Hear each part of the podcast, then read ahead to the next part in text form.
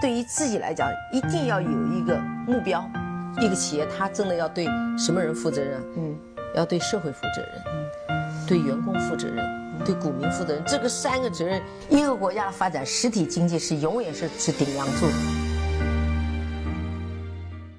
各位好啊，给你一个真实生动的格力电器，我们给的比你要的多。本来啊，这期节目呢是准备放给大家听，我给大家准备的一些最近期间暴雷，包括业绩不达预期的一些公司的一些整理和梳理。那正好呢，这两天赶上格力呢，就是有一个新的公告出来。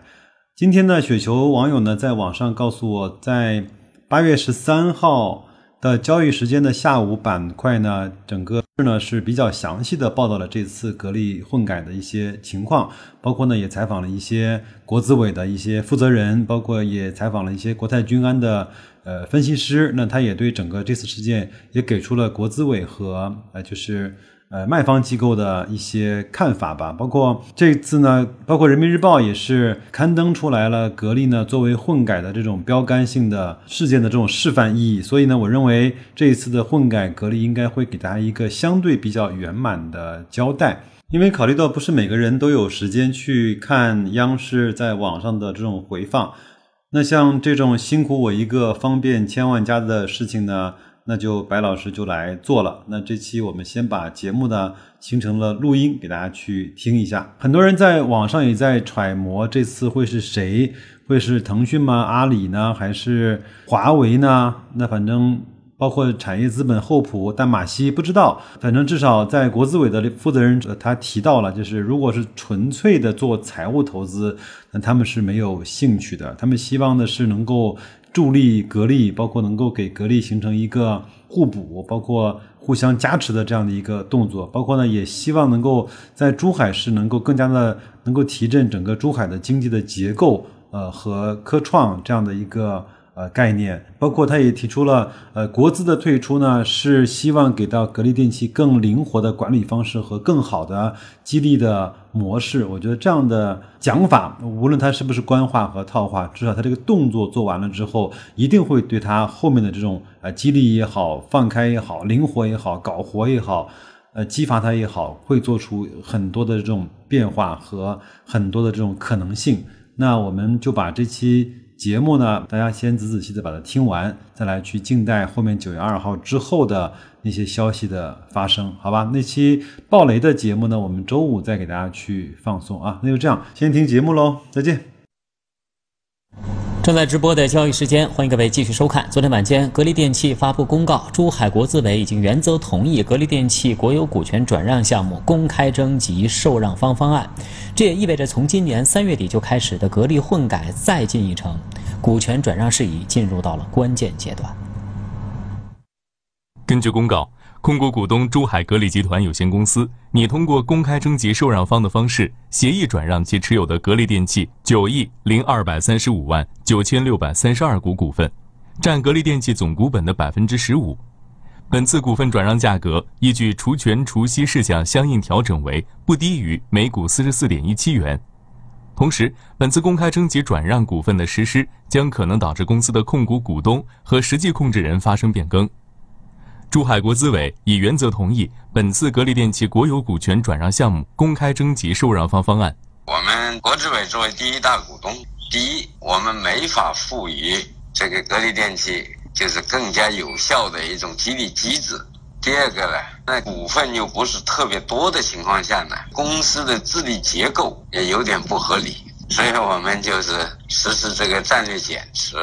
那么引进这个更加有效的战略资源。那么来推动这个格力电器的，就是更加有效的一种多元化和国际化战略。同时呢，就是构建更加有效的这种激励机制，那么引进一批更加高端的人才，来推动格力电器未来的一种更好发展。根据测算，此次格力电器百分之十五股权转让价近四百亿元。公告明确提出，意向受让方应为单一法律主体。或受同一控股股东或实际控制人控制的不超过两个法律主体组成的联合体，若为两个法律主体组成联合体共同作为意向受让方，则联合体内各法律主体需在递交受让申请材料前签署一致行动协议，并承诺在持股期限内保持一致行动关系。若为两个法律主体组成联合体共同作为意向受让方，联合体内任意法律主体受让股份的最低比例需满足深圳证券交易所上市公司股份协议转让业务办理指引的相关规定，即不低于公司总股本的百分之五。方案还要求，意向受让方应有能力为上市公司引入有效的技术、市场及产业协同等战略资源，协助上市公司提升产业竞争力。拥有推进珠海市产业升级或产业整合的资源，具备为珠海市导入有效战略资源的能力，并能提出具体有效的措施。目前倒还没有说明确哪一家，但有几家是我们认为是非常优秀的战略投资机构。那么我们引进这个战略投资人的这个要求，一个是能给格力带来有效的战略资源嘛？他在科技创新领域。在一些关键核心技术领域，它要能走在别人的前面。第二呢，要有利于保持就是格力电器现有经营管理团队的稳定。我们会跟每一位投资机构去谈，对单纯的财务投资人，我们没有兴趣。截至目前，格力集团持有格力电器十点九六亿股的股份，占格力电器总股本的百分之十八点二二。本次拟通过公开征集受让方的方式协议转让公司九点零二亿股的股份，占格力电器总股本的百分之十五。也就是说，在转让格力电器百分之十五股份后，格力集团依然保留了百分之三点二二的占股。转让百分之十五，实际上我们就是转让了对格力电器的一个控股权。如果你达不到十五，实际上呢，就成了一个完全无实际控制人的企业。这个不利于格力电器的稳定发展。之所以保留百分之三点二二，我们就有权提名一个董事，有利于实现这个格力电器粉改过程的一个有利和稳定的过渡性安排。那我们考虑的还是这个怎么去实现一个地区经济社会发展效益的最大化，这也是我们。减持这个格力电器的一个重要的背景。另外，今天上午格力电器股价逆势上涨，截止到中午收盘，上涨了百分之二点五六。这次格力电器能不能征集到符合条件的意向受让方？公司认为目前还存在着不确定性。但是，本次珠海国资委转让其持有的百分之十五的格力电器的股票，是推动国有企业改革的关键举措，也是市场关注的焦点。二零一九年四月一日，格力电器发布重大事项停牌公告称，格力集团正筹划转让所持有的部分格力电器股权，可能涉及公司控制权变动。公司股票于当天开市起停牌。四月九日，格力电器再次发布公告称，格力集团拟通过公开征集受让方的方式协议转让格力集团持有的格力电器总股本百分之十五的股票。该消息引发外界极大关注。格力股票收获两个涨停，国企混改也成为市场新的风向标。五月二十二日，格力电器召开意向投资者见面会。从其披露的投资者调研纪要可以看到，包括博裕资本、百度、高瓴资本、厚普在内的二十五家机构参加了本次会议。格力电器表示，本次受让方的选择条件和具体方案将围绕这次格力电器混改的目标来确定。七月三十日。格力电器发布关于股权分置改革剩余冻结股份解除冻结的公告。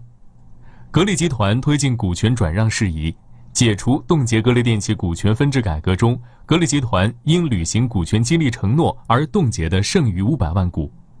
八月十二日，珠海市国资委原则同意格力电器国有股权转让项目公开征集受让方方案，对格力电器实施战略性混改。不是资本的简单的退出或者是进入，也不是这个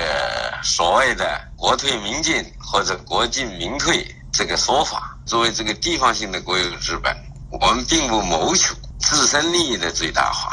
那我们是主要的，就还是通过这个资本的不断的退出、进入、退出、进入，那么来实现呢这个引领和推动当地经济社会发展的一个作用。收揽的金额呢将近四百个亿，说明这个引进的股东的资金实力将会是非常雄厚，那么就可以跟我们的格力形成一个强强联合的，那么为格力啊未来进一步，比如说做一些资产收购啊啊，做一些这个别的一些制度性的改革啊，就能够提升更大的空间。第二个影响比较大的是，这个一旦混改成功以后呢，整个格力它的管理会进一步的向市场化。啊，这一块这个治理啊，进一步的做做一些提升，那么为格力整个啊管理能够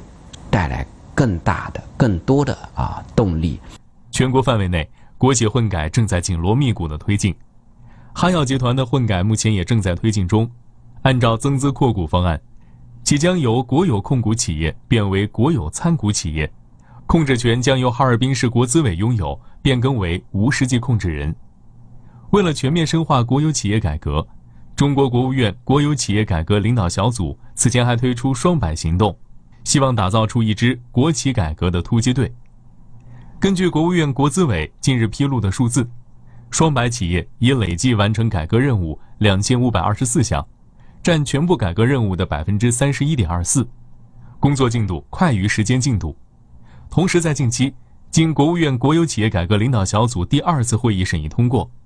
上海、深圳区域性国资国企综合改革试验和沈阳国资国企重点领域和关键环节改革专项工作也已经正式启动。预计呢，下半年、明年，很有可能我们这个国企改革落地的进度、速度可能会大大的超出市场的预期。那么就意味着未来相关的一些上市公司的投资机会可能就来临了。比如说像广东。深圳、上海啊，这些地方呢，这个我们可以看到，它在国企改革推进的力度跟速度都明显超出大部分的省市地区，因此相应的啊，这些地区的上市公司值得重点关注啊。这是从横向这个角度。那么，如果从纵向这个角度呢，像军工、油气、电信啊，那么这些行业。包括电力啊这些行业都是国家重点提到的。与此同时，我们也切实看到了相关的这些行业都已经是推出了很多的国企混改改革啊这些的方案。那么这些方案呢，以及这些行业，我都认为投资者要去重点关注。